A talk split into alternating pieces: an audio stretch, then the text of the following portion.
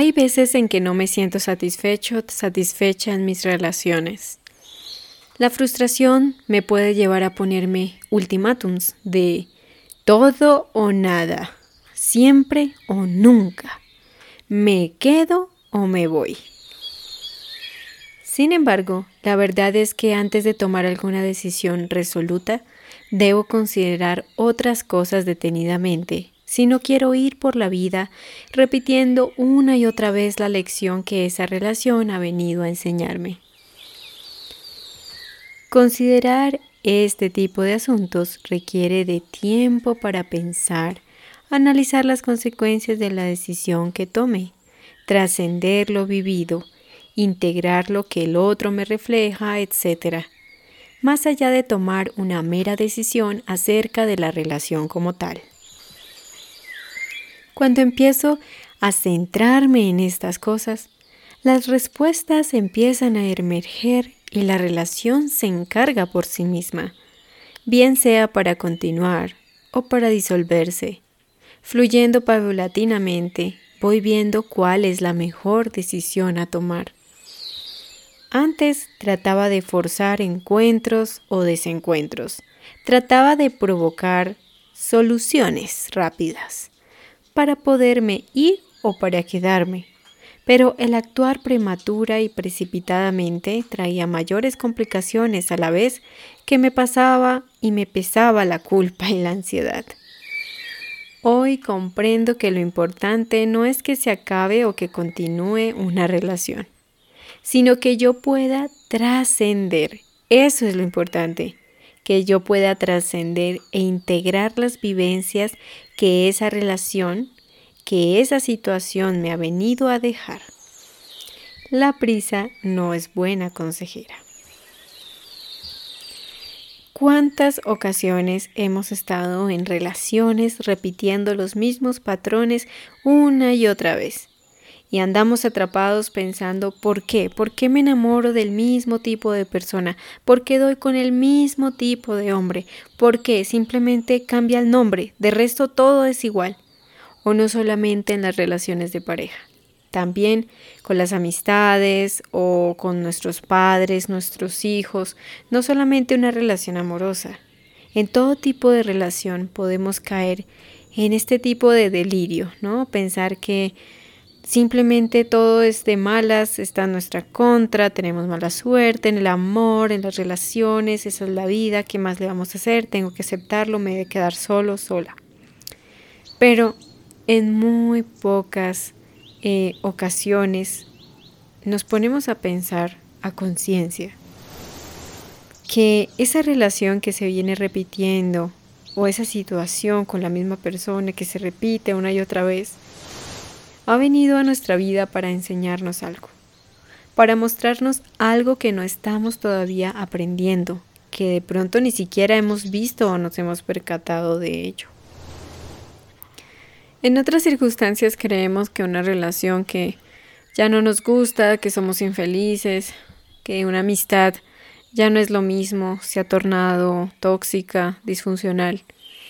Y caemos en esto de, de como que hay solamente dos caminos, ¿no? Irnos y marcharnos o quedarnos.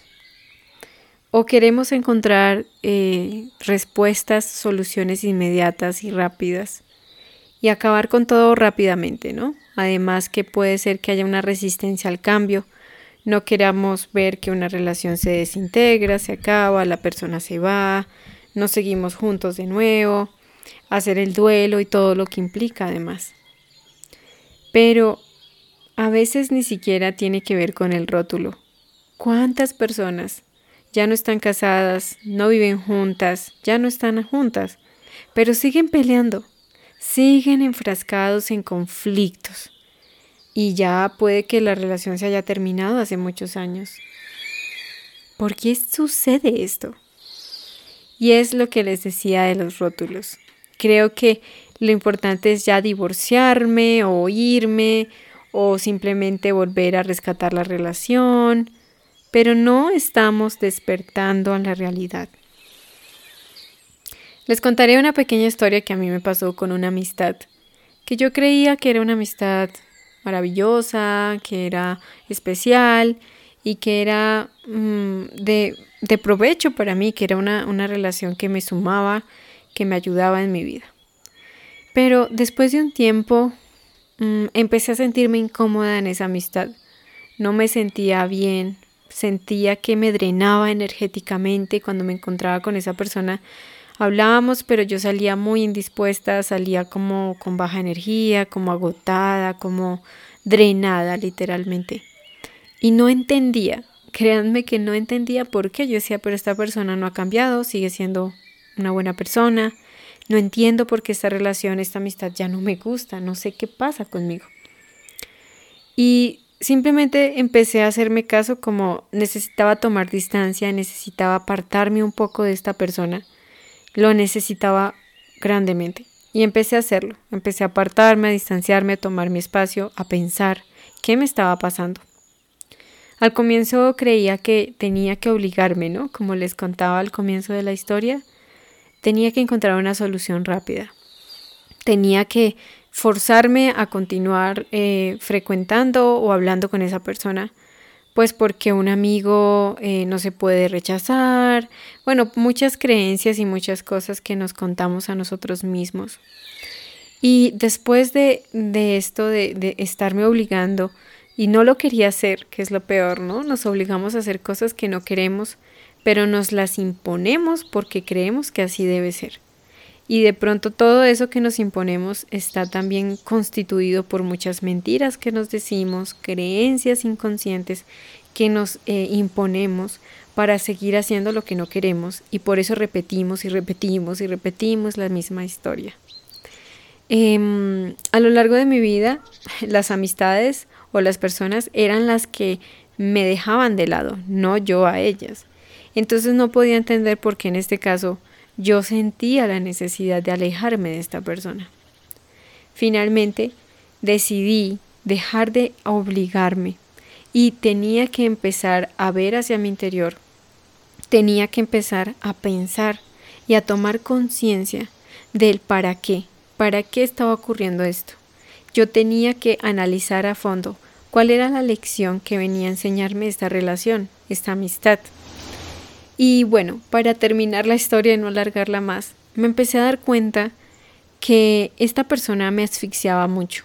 Era demasiado demandante, era muy asfixiante, era una persona que me duplicaba en edad, entonces fácilmente podría ser mi mamá. Y ella em, empecé a darme cuenta que a lo largo de la amistad todo tenía que ver con la pareja de ella. Ella solo hablaba de su pareja, sus problemas, todo pero era una manera muy eh, excesiva. Yo sé que con nuestros amigos hablamos de nuestros problemas, pero usualmente en una relación sana hay, hay varios temas, no solamente es una cosa. Y en la realidad es que el mundo de la amistad solo giraba en torno a la pareja de esta amiga. Y empecé a sentirme como no hablamos de otra cosa sino de su pareja y todos los problemas giran en torno a su pareja. Ella rompió por un tiempo con su pareja y creo que tuvo un síndrome de abstinencia, digámoslo así, donde no soportaba la soledad de estar sin esa persona y empezó a descargar en mí la necesidad de estar acompañada. Entonces me exigía todo el tiempo tienes que venir, porque no vienes? Ya reservé un restaurante, ven, ven. Y yo todo el tiempo estaba diciendo no, no voy a ir, estoy ocupada, tengo cosas que hacer, no, no, no. Incluso como que en ocho días Tuve que rechazar cinco veces la misma invitación porque claramente esta persona me estaba manipulando, me estaba forzando, me estaba obligando a hacer cosas que yo no quería hacer, solo porque de pronto mm, eh, en todo duelo o en toda ruptura tenemos que acostumbrarnos como a una nueva rutina, ¿no? Y empezar a llenar ese vacío con otras cosas. Pero ella no podía, ¿no? Así que dije, bueno, yo tampoco tengo por qué ser como el basurero de esa relación donde ella siempre me cuente todo lo malo que pasa y tenga yo que también ser como el paño de lágrimas todo el tiempo. Yo realmente me sentía asfixiada, me sentía absorbida todo el tiempo y empecé a entender por qué me sentía así. Luego, eh, cuando me percaté de esto, como les dije, de empezar a entender esto, de tomar conciencia, decidí que no no podía continuar más con esa amistad, con esa entre comillas amistad, esa relación. donde mm, no había un espacio para otras cosas, donde ella simplemente estaba concentrada en cambiar y reparar a su pareja. Y para mí esto ya no era necesario, no me sentía mm, atraída hacia seguir siendo como esta asistente de esa persona. Y decidí que no, no quería seguir más con ello. Eh, en los tiempos que tomé la ausencia de esta amistad, eh, el acoso fue mayor. Entonces todas estas cosas me ayudaron a pensar qué era lo que esta relación traía para mí.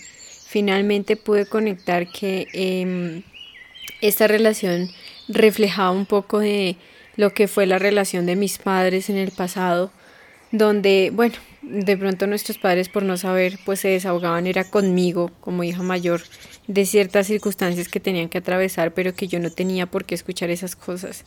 Y cuando entendí que esta persona vino a mi vida para terminar de sanar esa parte, de poner límites, de que no puedo andar recogiendo, digamos, eh, los problemas de los demás y haciéndome cargo, eh, esta mujer también podría ser mi mamá, como les dije. Entonces me reflejaba, creo que era como la historia mía con mis padres. Y cuando pude como entender eso, tomar conciencia, evolucionar, pues ya pude entender a qué vino esa relación en mi vida y pude tomar la decisión que lo mejor para mí era tomar distancia y dejar que ella misma resolviera sus propios problemas, su codependencia, eh, sus problemas con esa pareja, que al fin y al cabo pues no era mi pareja. Y ese pues ese es el ejemplo que les quise compartir hablando de esta situación de primero tomar conciencia, entender para qué suceden las cosas y luego de allí es donde aparecen las respuestas y todo como que fluye, sea para que continúe, para que cambie o para que pues finalmente eh, se diluya una relación que no tiene que ser de pareja como les comentaba. Bueno, espero que esto haya sido interesante para ustedes, que de pronto este ejemplo les pueda ayudar a pensar qué relaciones en mi vida no he podido comprender, tomar conciencia y sanar. Y estoy repitiendo patrones, repitiendo cosas en mi vida que evidentemente nos están hablando de que tenemos que sanar y trascender este tipo de situaciones que se repiten. Muchísimas gracias por haberme escuchado, te mando un abrazo, un gran saludo y te deseo un buen día, tarde o noche. Recuerda que nos seguimos escuchando aquí en Sonia Taraxia, autoestima, salud mental y relaciones sanas. Hasta pronto. Conoce mucho más sobre mente y relaciones sanas en el canal de YouTube Sonia Taraxia y encuéntrame en Instagram y Twitter como Sonia-Ataraxia. Gracias, muchas gracias por escuchar Sonia Ataraxia.